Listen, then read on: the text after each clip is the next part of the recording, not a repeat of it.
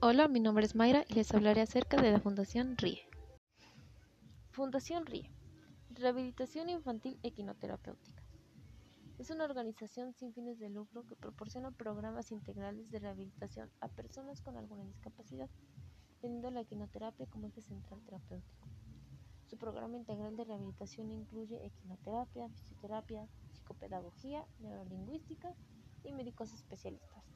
Atienden parálisis cerebral infantil, síndrome de Down, autismo, TDAH y otros en los que está indicada la equinoterapia.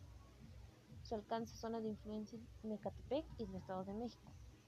Se puede ayudar siendo voluntario, haciendo donativos en el servicio social y prácticas profesionales. Gracias por escuchar este podcast. Hasta luego.